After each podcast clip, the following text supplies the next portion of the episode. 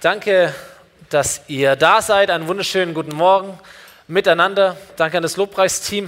Schön euch zu sehen heute. Äh, alles gut? Alles gut? Ja, passt. Sehr cool. Äh, heute Morgen musste ich kratzen. Ich dachte, wo bin ich? Im Auto? Wahnsinn. Es wird Herbst, ihr Lieben, ähm, aber wir sind trotzdem gut dabei. Ich heiße Stefan Uhlig, ich bin Pastor hier in dieser Kirche das ist meine Frau Lena. Wir haben drei Kinder und äh, vor sechs Wochen sind wir umgezogen. Yay. Äh, vor sechs Wochen sind wir umgezogen von einer ähm, kleineren Wohnung in einem Haus, das über 100 Jahre alt war, ähm, das uns zu klein wurde, die Gegend war auch nicht so ganz kindgerecht und alles drumherum. Und wir sind umgezogen vor sechs Wochen in ein kleines Häuschen mit Garten, mit Terrasse, mit Balkon, doppelt so viel Platz wie bisher. Das Haus ist nur vier Jahre alt ähm, und es hat alles, was man braucht. Jeder hat sein Zimmer, es ist modern, es ist schön, es ist warm. 45 Kinder wohnen in der Straße, es ist eine Spielstraße, da ist ein Spielplatz. So ist wirklich Aufstieg von Regionalliga in die erste Liga. Hammer. Wir sind mega happy, mega dankbar und ähm, möchte euch mit hineinnehmen in den Moment, als wir den ersten Besichtigungstermin hatten. Vielleicht kannst du so ein bisschen nachempfinden, vielleicht kennst du es selber. Du gehst rein, die Tür öffnet sich und du gibst dir alle Mühe, irgendwie gut dazustehen und einen ordentlichen Eindruck zu hinterlassen und denkst, wow, was für ein Haus ist das denn? Wie cool, wie schön, wie warm, wie modern, wie schick, wie groß und all diese Dinge. Und schau mal den Garten an und schau mal die Terrasse an und all diese Sachen. So, Besichtigungstermin vorbei, wir gehen ins Auto, wir schauen uns nur an, denken, Alter, wie cool wäre das, wenn wir dieses Haus kriegen könnten. Kannst du das ein bisschen nachempfinden?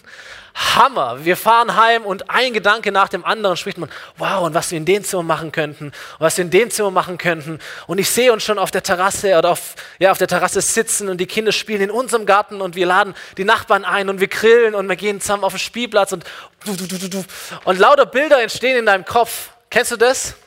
Lauter Bilder entstehen äh, in deinem Kopf. Vielleicht ging dir das auch mal so, als du umgezogen bist. Vielleicht ging es dir mal so, als du ein neues Auto bekommen hast und die Zeit, während das Auto dann geliefert wird und du holst es ab und lauter Gedanken hast du in deinem Kopf. Ähm, vielleicht ist es im Reisebüro, wenn du die Kataloge durchblätterst und du siehst sie schon am Strand liegen, du siehst schon, du riechst schon das Getränk in deiner Hand und all diese Dinge und da steigen Bilder in deinem Kopf auf. Oder deine Frau kommt aus dem Badezimmer und sagt, Schatz, ich bin schwanger hoffentlich was Gutes. So, und Dinge, Bilder entstehen in deinem Kopf, wie was werden könnte, wie was werden sollte. Du gehst in neue Klasse, in neue Schule. All das Bilder in unserem Herzen, die uns entzünden. Das nennt man Vision. Okay, das ist Vision. Äh, jemand hat mal gesagt, Vision ist das Bild einer Zukunft, das Leidenschaft in einem Menschen weckt. Das dein Herz entzündet, das dich begeistert. Du stellst dir etwas vor, du träumst etwas, du denkst über etwas nach und es macht etwas mit dir. Es hinterlässt etwas in dir. So, jetzt sind wir umgezogen. Wir haben einen richtig schönen Garten, wir haben eine richtig schöne Terrasse, wir haben ein richtig schönes Haus, alles wunderbar. Was wir gemerkt haben, aber wir haben auch drei Kinder. Und ich habe auch eine Frau und meine Frau hat einen Mann. Und äh, ich habe gemerkt, man muss immer wieder als Eltern die Vision hochhalten, sonst wird es ein Chaos, dieses ganze Haus. Man muss immer wieder sagen, pass mal auf, das ist dein Zimmer, das ist nicht dein Zimmer. So, wir haben drei Kinder, die haben eine Menge Spielzeug. Man muss immer wieder gucken, wo sind die Begrenzungen, man muss immer wieder ordnen. Ich habe festgestellt, wir haben einen super Garten, aber in dem Garten wächst Gras. Das muss man, das muss man mähen, da wächst Unkraut, das muss man zupfen. Die, die Pflanzen, da wachsen nicht nur grüne Blätter, da wachsen auch braune Blätter. Das muss man wegschneiden und all diese Dinge. Macht richtig Arbeit, richtig Mühe. Wobei meine Frau das meiste macht. ähm, aber es macht richtig Mühe. Das ist auch ein Punkt von Vision, Ordnung. Ordnung im Chaos. Äh, die Bibel sagt, ohne Vision verwildert ein Volk. Ohne Vision verwildert ein Volk, aber es blüht auf, wenn es Gottes Gesetz befolgt. So, du brauchst ein Bild, du brauchst ein Ziel, du brauchst eine Ordnung, irgendetwas im Kopf. Du kannst nicht einfach alles so laufen lassen, wie es halt so läuft und wachsen lassen, wie es halt so wächst.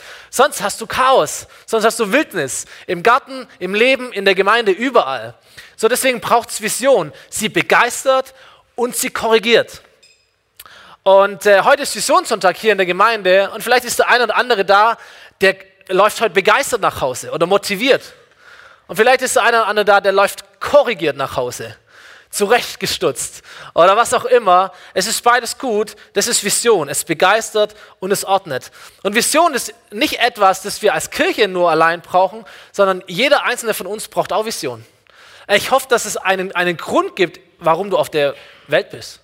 Ich hoffe, dass, es, dass, du, dass du den Grund weißt, warum du hier sitzt. Dass du Ziele hast in deinem Leben, die du auch benennen kannst. Ähm, wo du etwas entwickeln kannst, eine Vision, etwas, dem du nachfolgst, etwas, das Leidenschaft in dir weckt, etwas, das dich aber auch korrigieren darf oder bewahrt, damit nicht alles wild und chaotisch wird in deinem Leben. Ähm, so wir als Kirche, das ist ja so der Hauptfokus äh, heute, äh, wir haben eine Vision, wir haben geschrieben, wir sind hier, und das ist der Grund, warum es die Folie gibt, wir sind hier, damit Menschen Gott finden. Wir sind hier, damit Menschen Gott finden. Ganz ehrlich, wir haben diese Vision nicht auf den Knien erbeten vom Himmel, ähm, wir sind wahrscheinlich auch nicht die einzige Kirche, die, die diese Vision hat oder die vielleicht ähnliche Begriffe verwendet, sondern man kann einfach in der Bibel aufschlagen und schauen, Gott, was ist eigentlich dein Herz? Und wisst ihr, Gottes Herz hat einen Namen und hat ein Gesicht, das heißt Jesus Christus. Wenn du Gottes Herz verstehen möchtest oder sehen möchtest, dann musst du Jesus anschauen. Warum war Jesus auf dieser Erde? Ich glaube, er war da, damit Menschen zu Gott finden. Und das, was er gesagt hat und das, was er getan hat oder auch nicht getan hat, wo er sich rumgestritten hat und sein Tod am Kreuz, ist der Ausdruck einer Liebe, die Gott für die Menschen hat, damit sie ihn finden können, damit sie ihm begegnen können, damit sie bei ihm sein können. So, warum gibt es Kirche? Warum hat Jesus eine Kirche hinterlassen? Ich glaube, aus genau demselben Grund, damit Menschen Gott finden. So, wenn wir Kirche verstehen als die Bewegung der Menschen, die Jesus nachfolgen wollen, oder in der Bibel heißt es ja so schön, ist, wir sind der Leib Christi. Wir sind der sichtbare Jesus auf dieser Welt. Dann glaube ich, dass der heutige Jesus genau dasselbe tut wie der Jesus vor 2000 Jahren, als er ein Mensch auf dieser Erde war. Wir sind hier, Kirche ist hier, damit Menschen zu Gott kommen können. Wir sind hier, damit Menschen Gott finden. Und Menschen finden Gott, da gibt es einen Anfangspunkt, aber da gibt es einen langen Prozess. Gott zu finden ist nicht etwas, wo du so ein Häkchen irgendwann setzen kannst auf deiner To-Do-List, sondern Gott zu finden, das nimmt dein ganzes Leben in Anspruch. Es ist ein Prozess, der dein ganzes Leben eigentlich verändert. Schritt für Schritt für Schritt. So, und ich habe kein besseres Wort irgendwie gefunden, dieser Prozess der Lebensveränderung, und die Frommen unter uns, die nennen das Nachfolge oder Heiligung oder die Umgestaltung in das Bild Christi, ähm, ist für uns als Kirche innerhalb von vier Schritten erkennbar und das ist etwas, worauf wir uns fokussieren und konzentrieren wollen, mehr und mehr und mehr. Wir sagen, ähm, Menschen finden Gott, das heißt uns, dass sie Jesus kennen, lernen und kennen. Das ist das, was wir sonntags konzentriert machen wollen. Der Sonntag ist dazu da, damit Menschen Jesus kennenlernen und immer mehr kennenlernen. Sonntag ist der Moment, wo du deine Freunde einladen kannst, wo sie einen Kaffee genießen, wo sie eine Predigt hören, wo sie Musik genießen, wo sie die Familie Gottes kennenlernen in ihrer Unterschiedlichkeit, in ihrer Schönheit, in ihrer Gesamtheit. So, wir sind hier als Familie, die Gäste erwartet. Und so wollen wir uns aufstellen. So sprechen wir, so spielen wir, so sehen wir aus. Wir sind hier, damit Gäste kommen können. Jesus kennenlernen. So ist es aber, Jesus zu kennen, ist nicht etwas, das du abhaken kannst, sondern der, es geht dein ganzes Leben lang. Deswegen haben wir Tage des Gebets, die wir platzieren als Kirche, um Jesus mehr und mehr kennenzulernen. Und andere Möglichkeiten. Aber der Sonntag ist dafür da, damit Menschen kommen können, Jesus kennenlernen können, seine Kirche kennenlernen können und es immer mehr tun.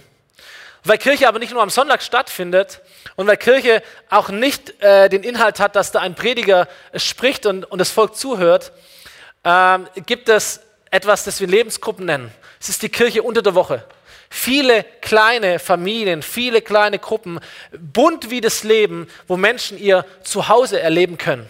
Wo Menschen nicht in Reihen sitzen und einem zuhören, sondern wo Menschen in Kreisen sitzen und sich gegenseitig zuhören wo Menschen da sind, die einander begegnen, füreinander sorgen und aneinander wachsen, weil wir glauben, das Leben zu verändern, das geschieht nicht durch Predigen, es geschieht in der Regel durch andere Menschen. Dein Leben verändert sich im Kontext von deinen Beziehungen, die du hast. Im Kontext von anderen Menschen. Deswegen bauen wir Lebensgruppen, wo Menschen betreut werden und äh, gesehen werden und all diese Dinge. Dann dass Menschen Gott finden, hat auch ganz viel mit ihrem eigenen Leben zu tun. Weil wir glauben, dass, dass Gott jeden Menschen begabt hat und befähigt hat und eine Berufung in das Leben hineingestellt hat. Deswegen sagen wir, das Potenzial zu entfalten, das, was in uns steckt, zu entfalten, das ist ein wichtiger Schritt daran, Gott zu finden und Gott zu entdecken. Und hier, ich habe das, oder wir haben das schon immer wieder mal angeschnitten, wir arbeiten an diesem Kurs, der Next Steps oder nächste Schritte heißen wird, äh, wo wir einfach Sonntag für Sonntag Leute ermutigen wollen, Gott kennenzulernen, zu verstehen, wie man mit Gott leben kann, was es mit Kirche auf sich hat, was Gott in einen hineingesteckt hat und was es für einen genialen Platz für einen jeden von uns gibt, hier in seinem Haus, in der Kirche, wo man einen Unterschied im Leben von anderen Menschen machen kann, indem man anderen Menschen dient. Und ein anderes großes Projekt ist dazugekommen, ist unsere Kinder- und Jugendarbeit. Das ist ein verbotenes Wort, darf man nicht sagen, Kinder- und Jugendarbeit, deswegen nennen wir es Next Gen. Es ist die nächste Generation der Gemeinde, es ist die Gegenwart und vor allem die Zukunft. Wenn man clever ist als Unternehmen und auch als Kirche, dann investiert man viel in die Zukunft. Ähm, so wollen wir diesen Bereich, diese jungen Leute, Kinder und Jugendliche stärken. Wir wollen sehen, dass sie aufblühen, dass sie ihren Platz hier finden und dass sie anderen Menschen dienen. Und der vierte Punkt, der vierte Schritt ist, dass Menschen sich aufmachen, anderen zu dienen und einen Unterschied hinterlassen im Leben von anderen Menschen. So als Kirche wollen wir in dieser Stadt einen Unterschied machen und du und ich, wir sind dazu aufgerufen, einen Unterschied zu machen im Leben von anderen Menschen, einen Fußabdruck zu hinterlassen. Es geht dann, wenn wir uns entscheiden, zu geben, anstatt zu nehmen, zu dienen, anstatt nur zu empfangen. So, wir nennen unser Mitarbeiterteam, das Dream Team, weil es geht darum, dass Gott einen Traum träumt und dass er Menschen dazu ruft, die sich investieren, die etwas geben, damit sein Traum zur Realität wird. Sein Traum ist es, damit Menschen Gott finden. Und es gibt zig Teams, zig Momente hier in einer Kirche, wo das zur Realität wird. Menschen dienen andere Menschen, sie setzen sich ein und sie bringen den Traum in die Realität. Das ist unser Fokus. Wir sind hier, damit Menschen Gott finden. Ich habe einen guten Satz gesehen, letztens habe ich euch das Bild mitgebracht. What you focus on grows. Worauf du dich fokussierst, dich konzentrierst, das wächst. Ähm, es ist wie ein Fotoapparat, wo du, wo du ein Bild scharf stellst. Es sind viele andere Dinge natürlich auch noch da, aber das, was du fokussierst, das wird groß. Stimmt's? Das wächst. Ähm, so, wir wollen nicht alles machen, was eine Kirche machen kann. Weil da gibt es ganz, ganz, ganz, ganz viel. Wir wollen auch nicht alles machen, was andere Kirchen ähm, machen, sondern wir wollen die Sachen, die wir machen, wollen wir richtig gut machen. Und wir wollen die Sachen, von denen wir überzeugt sind, in eine gute, logische Reihenfolge bringen, in einen Prozess bringen. Und darauf wollen wir uns fokussieren. Ich habe euch ein Bild mitgebracht von einem Radio oder von Radios. So, jeder von uns hat schon mal Radio gehört, oder? Ähm, es gibt Radios, habe ich festgestellt, die spielen die 60er und 70er. Es gibt Radios, die spielen nur oder hauptsächlich 80er und 90er. Es gibt Radiosender, die spielen nur das Beste von heute. Dann gibt es Radiosender, die spielen gar keine in der Musik, die spielen nur Nachrichten und Dokumentationen und was, was ich, was alles. Ich habe noch keinen Radiosender gefunden, der alles spielt. Hast du schon mal einen gesehen? Ich sage mal, wie, wie wäre es, wie cool wäre es, wenn es einen Radiosender geben wird, der das Beste der 50er, der 60er, der 70er, der 80er, der 90er, der Nullerjahre und das Aktuellste von heute und Nachrichten und Dokumentation und all das bringt? Der wäre doch jeder zufrieden, oder? Boah, zum Glück gibt es sowas nicht. Kein Mensch würde so einen Radiosender hören. Und du, wirst, du wärst ständig konfrontiert mit Dingen, die du eigentlich gar nicht hören willst. So, du musst dich konzentrieren, du musst dich fokussieren. Manche Kirchen, habe ich das Gefühl, die wollen wie diese Radiosender sein, die einfach alles machen. Und es gibt so viele gute Dinge. Gebetskreise für das, Konferenz hier, Frauen, Männer, Kinder. Du kannst alles machen als Kirche, aber du wirst dich verlieren. Das Gegenteil von Fokus ist Ablenkung. Du machst zu viel Du machst einfach alles oder du versuchst einfach alles zu machen und das Ding wird scheitern. So, dieser Radiosender, der alles macht, alle Leute da drin hätten Burnout ohne Ende, weil die würden sich komplett verzetteln in diesem Ding. Deswegen wollen wir die Sachen, die wir machen, gut machen und nur diese vier Dinge machen. Das wollen wir feiern. Wir wollen diese Vision umsetzen. Wir wollen es feiern, wenn Menschen sonntags Entscheidungen treffen, die sie näher an Gott ranbringen. Wir wollen es feiern, wenn, wenn Menschen sich eingliedern in Gemeinde, indem sie Teil einer Gruppe werden und anderen Menschen begegnen und aneinander wachsen und füreinander sorgen. Wir wollen das feiern, wenn, wenn Menschen, alle Menschen, aber vor allem junge Menschen, aufblühen und Schritt für Schritt entdecken, wo sie einen Unterschied im Leben von anderen Menschen machen können. Und wir wollen das feiern, wenn Menschen genau das tun. Wir wollen das feiern, wenn Menschen sich einsetzen für andere. Das ist das, was wir tun wollen als Kirche. Das ist unser Fokus. Das ist die Vision. Wir sind hier, damit Menschen Gott finden. Und jetzt habe ich zwei Impulse, zwei Wünsche äh, formuliert, die ich euch mitgeben möchte. Den einen begeistert den anderen korrigiert. Erster Wunsch, wir wollen uns konstant verändern, um unsere Vision zu erreichen. Ich habe euch ein Bild mitgebracht von einem Flugzeug, habe ich geklaut jetzt von einer Leiterkonferenz, wo ich war. Das ist ein cooles Bild einfach. Pass mal auf, ein Flugzeug, das steuert zwar ein klares Ziel an, von Stuttgart nach Berlin. Es fliegt los, es steuert ein klares Ziel an, aber während dem Flug ist dieses Flugzeug nie richtig auf Kurs, sondern den ganzen Flug über ist der Pilot, Navigationssysteme, der Tower, irgendwelche äh, Maschinchen an dem Flugzeug dran, irgendwelche Sachen an den Flügeln, die sich ständig am Korrigieren, ständig am Neu ausrichten. Warum? Weil es gibt Wetter, es gibt Winde, es gibt Triebwerksschäden im großen Fall, was auch immer. Es gibt, es gibt Umstände, die sich verändern. Deswegen kann ein Flugzeug nicht einfach sagen, so, Stuttgart losfliegen, in Berlin ankommen und fertig, ich kann schlafen, sondern die sind die ganze Zeit damit beschäftigt, den Kurs neu zu bestimmen, neu auszurechnen oder auch zu verändern oder zu korrigieren. Warum? damit du am Ende in Berlin landest. So eine konstante Veränderung. Wir haben das Ziel, wir sind wie ein großes Flugzeug auf dem Weg in den Himmel. Wir wollen so viele Menschen wie möglich mitnehmen. Was wir verstehen müssen, ist, dass die Menschen sich aber ändern.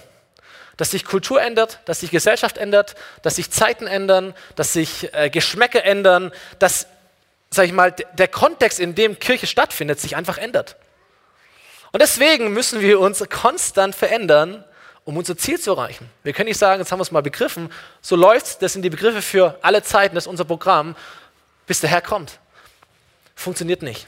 Das Ziel bleibt immer gleich, aber der Weg zum Ziel, der ändert sich konstant. Habe ich vorher gesagt, es kam nicht ganz so gut an. 9.30 Uhr mag funktioniert haben früher. Ich weiß nicht, ob das heute noch funktioniert. Wenn du ein Ziel hast, dass der Sonntag dafür da ist, dass du Freunde einladen kannst, die mit Kirche nichts zu tun haben. Der Name Volksmission, der geht mein Herz auf. Ich liebe das, aber ich finde den Begriff echt schwierig in der heutigen Zeit, wenn du auftrittst, sagst, wir sind die Volksmission. So, der Name ist ja kein heiliges, steht da nicht in der Bibel, Volks Volksmission. Es ist einfach etwas, das einmal funktioniert hat und das man immer wieder auch hinterfragen kann. Ist es wirklich noch etwas, das uns ans Ziel bringt oder müssen wir hier den Kurs korrigieren? Und all diese Dinge, der Stil eines Gebäudes, die Einrichtung einer Bühne oder eines Gebäudes, der Campus, auf dem eine Kirche stattfindet, alles, die gesamte Strategie, die Verpackung einer Kirche, die sollte sich immer wieder ändern, um das Ziel zu erreichen. So, ich habe einen Satz gelesen, fand ich ganz gut, da hieß es, wer nicht mit der Zeit geht, der geht mit der Zeit. Habe euch ein Bild mitgebracht, vielleicht hat es der eine oder andere von euch gelesen, Amazon Go. Äh, man sagt, es könnte die Zukunft äh, der, des, des, der Einkaufsläden sein. Amazon Go sind, sind Läden, die jetzt in den, in, in den Staaten starten. Das läuft folgendermaßen. Du, du, hast dein Handy dabei und du öffnest deine Amazon-App, du loggst dich ein, dann geht die Tür auf und dann hast du Regale wie in jedem Lidl, Aldi, sonst irgendetwas. Du packst ein, was du mitnimmst, danach gehst du einfach raus und fertig. In diesem Laden sind lauter Scanner, die genau scannen, welche Produkte du einpackst und die am Ende eine Schlussrechnung machen und automatisch von deinem Amazon-Kundenkonto runterbuchen. Keine Kasse, keine Schlange, kein gar nichts. Geh rein, nimm, geh raus, fertig. Ich habe es gehört, dachte, coole Idee, weil ich mag keine Schlangen und ich mag keine Kassen. Ich würde da drin einkaufen, wenn das Ding funktioniert. Warum nicht? Amazon sagt, bis 2021 soll es 3000 solcher Supermärkte geben. Ob das so kommt, weiß ich nicht. Ich könnte es mir gut vorstellen, weil es irgendwie passt in das Gefühl der Menschen. Ich denke mir, was macht dann Lidl und Aldi? Ich denke, entweder passen sie sich irgendwie an und ziehen hin, hinterher oder entwickeln ein ähnliches System, oder der normale klassische Supermarkt wie Tante Emma früher, es wird eine Nische, die ein paar Leute noch cool finden, aber die Masse nicht mehr erreicht. In der Nische, wenn du dich in der Nische befindest, hast du zwei Möglichkeiten. Entweder du veränderst dein Produkt oder du veränderst dein Aussehen oder die Art und Weise, wie du auftrittst. Kirche, vielleicht nicht wie hier als Fomi, aber Kirche an sich ist in der Nische. Das ist, das ist einfach die Realität. Ich habe mir Statistiken angeschaut und Kirchenaustrittszahlen und was weiß ich. Kirche ist irrelevant. Kirche ist in einer Nische. Und jetzt kann Kirche sich entscheiden, entweder wir ändern unser Produkt im Sinn von unserer Botschaft, schlechte Wahl, oder Kirche sagt, ey, wir verändern unser Äußeres. Wir verändern den Weg. Wir gehen ein Stück weit mit der Zeit. Wir, wir öffnen uns für andere Dinge. Wir korrigieren den Kurs. Wir stellen uns mal wieder neu ein, um unser Ziel zu erreichen. So, ich glaube, für Kirchen ist es komplett falsch, das Produkt, die Botschaft zu verändern, weil ich glaube, Sünde ist immer noch das größte Problem der Menschheit. Das Evangelium ist immer noch die größte Lösung für die Menschheit. Darf man Amen sagen? Okay, Sünde ist immer noch das größte Problem und das Evangelium ist immer noch die größte Lösung. Die Bibel als Wort Gottes ist auch immer noch das beste Handbuch für Moral, Ethik und menschliches Zusammennehmen für alle Zeiten. Daran wird sich auch nie etwas ändern, ist meine persönliche Überzeugung, ist mein Glaube. So glaube ich, ist extrem unklug, wenn eine Kirche sich entscheidet, ihre Botschaft zu verändern. Aber ich glaube, es ist extrem klug, wenn Kirche alles andere verändert, wenn es der Sache dient, wenn es dem Ziel dient, das Innere gleichzulassen und das Äußere zu verändern, damit dieses Evangelium, diese geniale Botschaft der Bibel nicht in einer Nische verschwindet, sondern die Masse erreicht. Weil in der Nische wird es Kirche immer geben. Es wird immer fromme Leute geben, die das, die das feiern, aber es ist einfach irrelevant für die Masse. Und Kirche muss raus, muss die Masse treffen, okay? Wir haben so eine geniale Botschaft, wir können sie nicht verstecken in einer Nische. Amen. Deswegen haben wir gesagt, unsere Vision ist, dass wir hier sind, damit Menschen Gott finden. Nicht die Nische, die Menschen. Wir sind hier, damit Menschen Gott finden. Zweiter Wunsch, den ich formuliere heute. Wir wollen, genau aus dem Grund, wir wollen es Menschen so leicht wie möglich machen, Gott zu finden. Wir wollen es Menschen so leicht wie möglich machen, Gott zu finden. Ich habe eine andere äh, Darstellung dabei, die habe ich auch geklaut, aber ist okay, ähm, glaube ich, aber es war einfach gut. Okay, erste Folie. Der Punkt ist, es gibt Gott. Amen. Yeah, es gibt Gott. So gut. Äh, das zweite ist, es gibt Menschen. Und Menschen, so lehrt uns die Bibel, die sind von Natur aus getrennt von diesem Gott. Da gibt es einen Graben, man nennt es den Sündengraben. Und da ist Gott in seiner Heiligkeit und der Mensch in seiner Nichtheiligkeit und da gibt es ein Problem. So, dann lesen wir weiter, dass Gott diesen Mensch so sehr liebt, dass er selber Mensch geworden ist, Jesus auf diese Welt geschickt hat, der an einem Kreuz stirbt, damit Menschen zu Gott kommen können. Halleluja. Oder? Hammer. Menschen kommen zu Gott. Und wenn Menschen zu Gott kommen, dann kommen sie auch in die Kirche. Da sind sie Teil einer weltweiten Kirche und sie sind hoffentlich Teil einer Ortskirche, einer Ortsgemeinde. So, da sagen wir alle, so soll es sein. Das Problem ist, dass wir heutzutage nicht nur einen Sündengraben haben, wo die Menschen drüber, drüber müssen, sondern wir haben noch einen zweiten Graben. Man nennt ihn den sogenannten kulturellen Graben. Ähm, das ist das Problem, dass Menschen sagen, Kirche, Jesus, Christentum ist alles sowieso das gleiche Ding. Evangelisch, katholisch, freikirchlich, was weiß ich was. Diese Leute haben wir nichts zu sagen, weil pff, wer glaubt denn heute noch an Gott? Wer geht denn heute noch in eine Kirche? Wer denkt denn, dass es wirklich so passiert ist, wie es in der Bibel geschrieben steht? Und dann schaue ich mir die Kirche an und dann entdecke ich Missbrauchsskandale, Finanzskandale, irgendwelche pompösen, sonst irgendetwas, eine Sprache, die ich nicht verstehe. Und Menschen sagen, Kirche, Christentum, es ist heuchlerisch. Wir wollen heilig sein und vergreifen sich an Kindern. Sie sind besser wisserisch. Sie wollen mir sagen, wie das Leben funktioniert und kriegen ihr Leben nicht auf die Reihe. Sie sind verurteilen und sie sind völlig weltfremd. Sie leben irgendwo im 17. Jahrhundert. So sehen sie aus. Äh, das singen sie, so fühlt sich an. So, ich überziehe ein bisschen. Aber wahrscheinlich kennt jeder von uns Leute, die das genauso sagen würden. Oder in anderen Worten. Das ist ein kultureller Graben. Es geht gar nicht, dass die Menschen zu Gott kommen, sondern da, da, gibt es einen zweiten Graben, wo die Menschen erstmal drüber müssen. Jetzt kann ich als Kirchen dann natürlich sagen, so what? Geht doch in die Hölle, ist doch mir egal, weil ich bin ja safe, ich kenne ja Jesus und wir warten es einfach ab und, und schauen, vielleicht hupft der eine oder andere ja doch drüber und wir haben so einen Glückstreffer. Wir können auch sagen als Kirche, okay, dann äh, hüpfen wir als Kirche über den Sündengraben drüber und sagen, dann reden wir halt nicht mehr von Sünde. Dann reden wir halt mehr von Umweltschutz und von allen Dingen. Gibt es auch Kirchen, die das machen? Das sind jetzt ihre, ihre Botschaften. Okay, cool. Ähm, der Punkt ist, Kirche hat ein Problem. Kirche ist in der Nische. So wie ein Golfer in den Golfclub geht und ein Fußballfan in ein Stadion, so gehen halt Kirchenleute in eine Kirche. Wenn du nichts zu tun hast am Sonntag, gehst du halt in eine Kirche, wenn du das möchtest. Okay, ist halt ein Hobby. So könnten Menschen denken.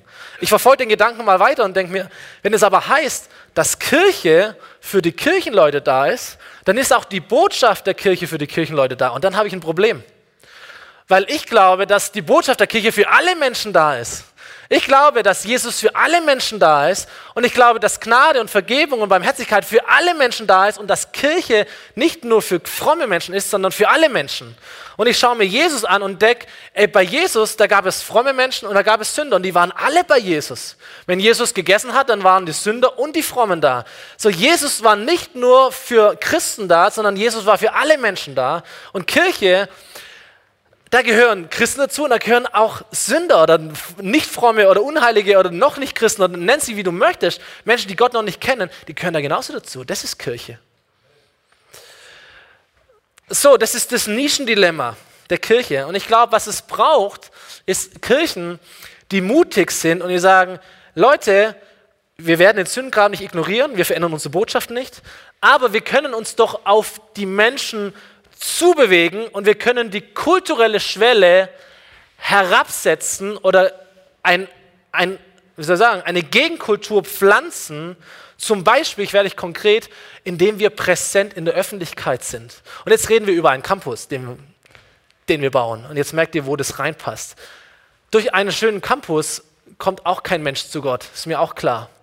Aber sie kommen, sie nehmen uns wahr. Sie nehmen uns wahr. Äh, als Kirche brauchst du eine gute Homepage. Du musst irgendwo in Social Media aktiv sein, weil dort die Menschen sind. Weil du nicht in der Nische sein möchtest. Für, für uns, für mich brauchst du überhaupt keine Homepage. Aber für andere Menschen, die Kirche kennenlernen wollen, da braucht es einen guten, sauberen Internetauftritt. Zum Beispiel, da braucht es auch ein gutes Grundstück, eine, eine, eine sichtbare Präsenz in dieser Stadt. Wie können wir noch die kulturelle Schwelle herabsetzen? Sie haben aufgeschrieben, ein zeitgemäßer Stil, dass die Menschen Kirche kennenlernen, nicht als etwas, das vom letzten Jahrhundert war, sondern von heute. 21. Jahrhundert. Deswegen bauen wir eine Bühne um. Deswegen wird hier eine moderne Lichttechnik entstehen und moderne Instrumente und, und all dieses, dieses Ding. Deswegen wird es anders aussehen, wie es damals ausgesehen hat. Und es wird auch in Zukunft anders aussehen, als es heute ausgesehen hat. Das ist nichts Heiliges, das sind Dinge, die kann man verändern, um die kulturelle Schwelle herab zu setzen oder aufzufüllen, wie du möchtest. Deswegen achten wir auf Willkommensatmosphäre. Deswegen gibt es hier einen Kaffee. Ich brauche überhaupt keinen Kaffee. Aber es hilft, dass die Schwelle für Menschen niedriger wird. Und wenn ich sage, ich möchte es Menschen so leicht wie möglich machen, Gott zu finden, dann muss ich verstehen, dann müssen sie zuerst mal Kirche finden. Und dann müssen sie zuerst mal kommen und kommen wollen. Und dann muss ich ihnen irgend, irgendetwas anbieten. Und es ist cool und es ist ja auch gemeinschaftsförderlich und es ist total super und ich liebe es auch. Ich mag auch Kaffee, ich habe eigentlich keine Zeit dazu, das ist eher der Punkt. Ähm, es hat damit zu tun, auch was wir predigen, wie wir predigen, welche Sprache wir benutzen. Ist das, was wir hier predigen, ist es lebenspraktisch umsetzbar oder ist es heilige Vertiefung? Was auch immer, du, du kannst ganz viele Punkte nennen, die diese kulturelle Schwelle absetzen. Sind wir echt? Sind wir authentisch? Haben wir eine Leidenschaft für Jesus? Ja, es geht mir nicht darum, dass wir uns verstellen oder irgendwie, jetzt machen wir eine Show oder jetzt tun wir so als ob, sondern ey, das Beste, was du jemandem bieten kannst, der Kirche nicht kennt, ist, dass du begeistert wirst von dem, was in Kirche stattfindet. Deswegen ist cool, wenn du im Lobpreis stehst, by the way, bis zum Ende. ja, das macht etwas, das schafft Atmosphäre, das ist Leidenschaft, sagt Mensch, ich liebe Jesus, ich glaube, Jesus ist das Beste, was dir passieren kann und ich drücke das aus mit meinem ganzen Sein. Nicht komisch sein, nicht irgendwie Freakshow, irgendwie rumzappeln und irgend so etwas, aber Leidenschaft. Leidenschaft für Jesus. Das ist eine Riesensprache. So, und dann könnte es sein, gibt es noch andere Punkte natürlich auch, dann könnte es sein, dass Menschen nicht zu Gott kommen, aber sie können ja zur Kirche kommen. Und vielleicht, wenn sie in der Kirche drin sind und Schritte gehen, dann können sie durch die Kirche Jesus kennenlernen, zu Hause erleben ihr Potenzial entfalten und anfangen, einen Unterschied in ihrem Leben zu machen. Dann können Menschen in die Kirche kommen, die frommen und die nicht frommen. Und Kirche hat immer beides, hoffentlich. Kirche für alle Sünder und für alle Heiligen. Und wir fangen an, Schritt für Schritt zu gehen, Jesus kennenzulernen, ihn zu finden und unser Leben wird sich Schritt für Schritt verändern. So, was ist der Unterschied was ist die Vision? Die Vision ist eine Kirche, die sagt, wir sind hier, damit Menschen Gott finden. Der Unterschied ist, dass Kirche nicht stehen bleibt und sagt, naja, sollen die Menschen doch zu uns kommen. Die brauchen doch Gott, nicht ich. Sondern dass Kirche sagt, okay, dann bewegen wir uns zu den Menschen. Eine Kirche, die geht, weil Jesus hat doch gesagt, geht in alle Welt und verkündigt das Evangelium. Und nicht wartet, bis die Leute kommen. Geht in alle Welt. Also wir machen uns auf, wir werden Fleisch, wir werden sichtbar. Theologen nennen das Inkarnation. So Fleischwerdung. Jesus kam von Gott und er wurde einer von ihnen. Kirche kommt von Gott und sie wird wie die Menschen, die sie erreichen möchte. So, wir wollen es Menschen so leicht wie möglich machen, Gott zu finden. Warum? Weil wenn ich einen Fisch fangen will, dann muss der Köder ja nicht mir schmecken, sondern er muss ja dem Fisch schmecken. Und wenn ich ein Menschenfischer sein möchte, dann überlege ich mir, okay, wie, wie, muss, wie muss meine Kirche sein, damit es den Menschen schmeckt, die ich erreichen möchte. Ich finde es auch cool, aber ich habe auch andere Geschmäcker. Um mich geht es gar nicht so stark. So, wenn's, wenn Lobpreis so sein sollte, wie ich das möchte, dann dauert er eine Stunde und ist dreimal so laut und hier sind nur E-Gitarren und Bass und Schlagzeug. Das ist nicht, ist nicht mein Stil, okay? Aber ich glaube, mit einem Mainstream-Stil erreichen wir die meisten Leute, also machen wir eben das. Und ich kann daheim ja mein Zeug anhören, wie ich will. Oder mache ich eine Lebensgruppe und gehe zum Timo und was auch immer. So. Also all diese Dinge. So, wenn ich, der, der Köder muss dem Fisch schmecken. Deswegen machen wir Gedanken, okay, wie muss, wie muss ein Campus aussehen, der, der Menschen zieht oder zumindest mal nicht abschreckt? Das ist ja auch schon mal cool. Haben wir ja auch. Will ich ja nicht äh, schlecht machen. Wie muss, wie, muss ein, wie muss eine Einrichtung aussehen im 21. Jahrhundert? Wie muss eine Bühne aussehen? Wie muss Licht aussehen? Wie muss ein Next-Gen-Raum aussehen? Äh, ein Café? Wie müssen Toiletten aussehen, damit Menschen sich wohlfühlen? Damit, wenn sie sich wohlfühlen, sie bereit sind, sich auf das einzulassen, was wir ihnen zu geben haben. Und wir haben ja eine Menge zu geben. Wir kommen nur gar nicht dazu, weil vielleicht die Schwelle zu hoch ist. Also wollen wir es so leicht wie möglich machen, dass Menschen Gott finden und sich öffnen für die geniale Botschaft, die wir haben. Ich sehe in den Gesichtern, das war vorher genauso, äh, die Frage, ja, Moment mal, geht es jetzt gar nicht mehr um mich? Darf hier zwar alles machen, darf hier alles zahlen, aber bin irgendwie nicht mehr wichtig. Und, und, und manchen, glaube ich, möchte ich sagen, es geht vielleicht wirklich nicht so sehr um dich, wie du dachtest. Und anderen möchte ich sagen, vielleicht mir selber sogar auch, sagt, ey, es geht vielleicht schon auch um dich. du bist nicht dazu da, dich selber zu verleugnen, dich selber zu kasteien und irgendwie völlig von dir wegzublicken, sondern du darfst dich selber lieben, darfst dich selber auch wohlfühlen. Ist auch dein Zuhause. Auch du darfst Gott finden. Aber es ist dieses Prinzip des Reiches Gottes, das Geben glücklicher macht als Nehmen, stimmt's? Und es ist dieses, dieses Herz Jesu, der sagt, ey, ich bin hier, um zu geben. Der hatte auch seinen Spaß, dem wurden auch mal die Füße mal gesalbt für teures Öl. Der hat auch mal genossen, der hatte auch seine freien Tage. Aber das Herz war, ich bin hier, um zu geben.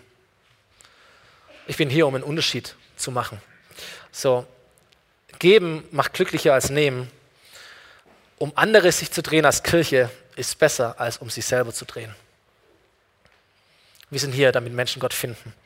So, äh, es geht nicht nur um dich. Die Frage ist, warum sollst du, warum sollst du trotzdem dabei sein? Warum, um alles in der Welt, sollst du das auch noch finanziell unterstützen? So, nächste Woche haben wir mein Herz für, für sein Haus werde, werde gleich noch was dazu sagen. Es geht um Finanzen. Es geht darum, Visionen umzusetzen, zu investieren, damit etwas Realität wird, was wir noch nicht sehen, wie wir es sehen wollen. Und das hat auch mit Geld zu tun. Warum um alles in der Welt sollst du das machen, wenn es doch gar nicht mehr um dich so sehr geht, scheinbar? Ich glaube, der, der Grund liegt darin, dass, dass ich glaube, tief, tief in dir drin, oder tief in mir drin, tief in uns drin, da triggert etwas, sagt man heutzutage. Da wird etwas angestoßen. Dann merkst du, hey, es ist, es ist richtig, wenn ich ganz ehrlich bin, ich bin doch nicht dazu da, dass es nur um mich geht. Ich bin ja wirklich, ich möchte doch auch Teil etwas Großem sein, Teil einer Bewegung sein, die sich investiert in andere. Dafür bin ich doch da. Ich bin doch nicht hier. Christ sein, du, du merkst es, so Christ sein ist doch nicht da zu sein, äh, inspiriert zu werden, die Freunde zu treffen, Halleluja zu singen und dann äh, zu warten, bis der Herr auf der Wolke kommt und die Posaune schallt und er dich mit in die Ewigkeit nimmt. Dazu bist du doch nicht auf der Erde. Und du weißt es, glaube ich, auch in dir drin. Weil Halleluja singen können wir im Himmel eine Ewigkeit lang. Aber Menschen mitnehmen können wir im Himmel halt nicht mehr. Gell? So tief in dir drin ist etwas, da sagt, okay, es ist nicht rational, dazu waren das viel zu wenig Bibelverse. Es ist nicht rational vielleicht, aber es ist Leidenschaft, es ist Glaube, es ist etwas, das in dem Herzen stattfindet. Okay, da möchte ich dabei sein. Das hat was mit meinem Herzen zu tun, da entsteht etwas. Es ist ein Bild, das mich begeistert, dem ich mich hingeben möchte. Im besten Fall ist es der Heilige Geist, das wäre mein Gebet. Es ist der Heilige Geist, der dich drängt und ruft und bewegt und sagt, okay, finde deinen Platz da drin. Mach das zu deinem. Geh mit, investier, sei dabei. Und ich weiß, dass, klar, Veränderung ist immer auch eine Herausforderung. Für wen am meisten? Für Menschen, die den Status quo aufgebaut haben, die ihn mögen, die ihn schätzen, so wie ich zum Beispiel. Geht mir ja genauso. Aber ich möchte uns einfach ermutigen und in aller Wertschätzung sagen, ey, wir brauchen euch, seid dabei. Werd nicht betteln, ich will umsetzen. Ich lade dich ein, dabei zu sein. Es ist nicht so, dass wir nächste Woche Geld sammeln und sagen, Mensch, je nachdem, wie viel kommt, werden wir Dinge tun, sondern wir werden Dinge tun. Ich lade dich ein, dabei zu sein. Es zu unterstützen. Teil zu sein von diesem Traum, den Gott träumt und den auch wir träumen und den wir einfach mit Hunger und Leidenschaft Stück für Stück in die Tat umsetzen wollen hier an diesem Ort. Ich lade dich ein, dabei zu sein, dich zu freuen, so wie sich der Himmel freut über jeden Menschen, der umkehrt, der Gott erkennt und der Gott findet. Weil das ist das Coolste, was es gibt. Dafür sind wir da. So, wir haben ja schon eine ganze, ganze, ganze Menge hinter uns. Allein in diesem Jahr ist ja der Wahnsinn. Wenn ich Leuten erzähle, was wir in diesem halben Jahr erlebt haben als Kirche, sagen wir, wow, ihr seid schon krass. So, und wir sind mega dankbar für Unterstützung und für Gebet und für Investitionen und für Anpacken. Aber wir sind auch hungrig nach mehr und es soll auch weitergehen. Wir wollen, dass, dass dieser Traum Wirklichkeit wird. Wir wollen, dass unsere Wirklichkeit ein Traum wird. Kalenderspruch, aber ist auch richtig. Ist gut, ist gut. Und deswegen, Visionssonntag ist das eine heute. Nächste Woche ist mein Herz für sein Haussonntag. Mein Herz für sein Haus ist eine Aktion, die wir zweimal im Jahr starten, wo wir dich ermutigen, dich in einem besonderen Maße finanziell ähm, zu investieren in dieses Haus, aber eigentlich nicht in dieses Haus, auch nicht in diesen Campus, sondern in diese Vision. Ja, ich werde nächste Woche wahrscheinlich ein bisschen mehr darüber sprechen, was machen wir denn eigentlich oder was wollen wir denn konkret machen. Aber ich kann dir jetzt schon sagen, um was es geht. Es geht darum, dass Menschen Gott finden.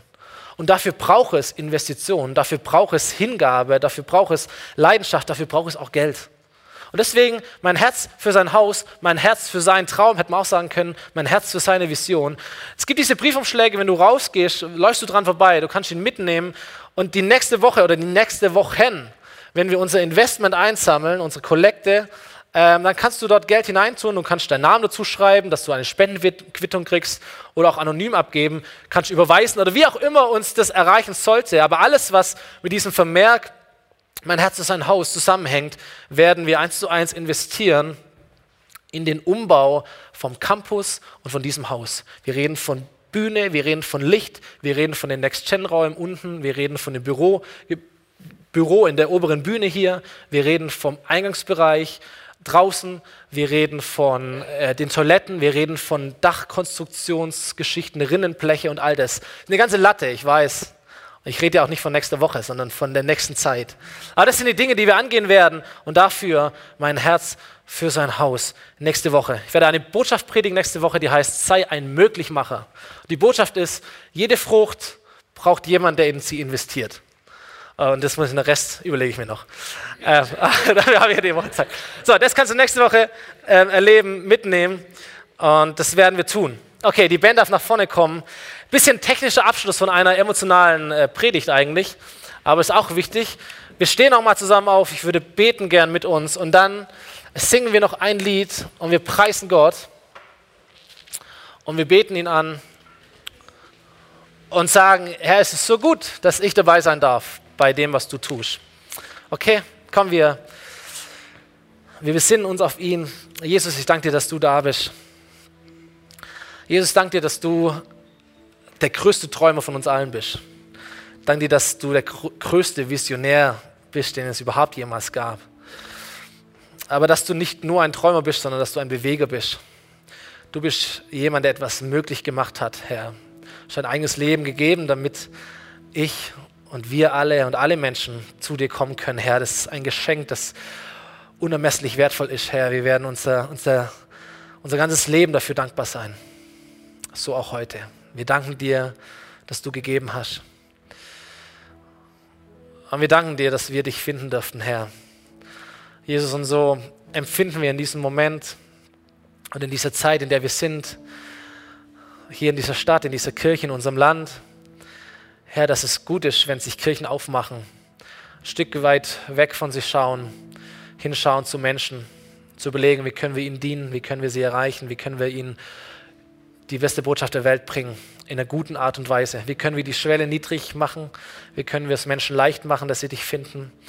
Und Herr, da bete ich um Weisheit, ich bete um gute Strategie, ich bete um deinen Heiligen Geist, der uns füllt. Und Herr, ich bete, dass du Menschenherzen, Menschenherzen hier im Raum dafür entflammst und gewinnst dafür, Herr. Jesus, nicht mein Ding, das ist nicht Statement der Gemeindeleitung, es ist dein Herzschlag, den wir verspüren. Wir wollen dir gehorsam sein, Jesus. Wenn sich etwas ändert, lass es uns wissen. Wir wollen offen sein für dich. Aber ansonsten gehen wir diesen Weg, Herr. Wir wollen das Flugzeug steuern wir wollen uns korrigieren. Wir wollen das Ziel erreichen. Wir wollen landen, Jesus. Für dich, für dein Reich, für deine Ehre. Und jetzt beten wir dich an, Jesus. Jetzt preisen wir dich. Jetzt sagen wir dir nochmal, wie gut du bist und wie sehr wir es lieben, bei dir zu sein. Amen.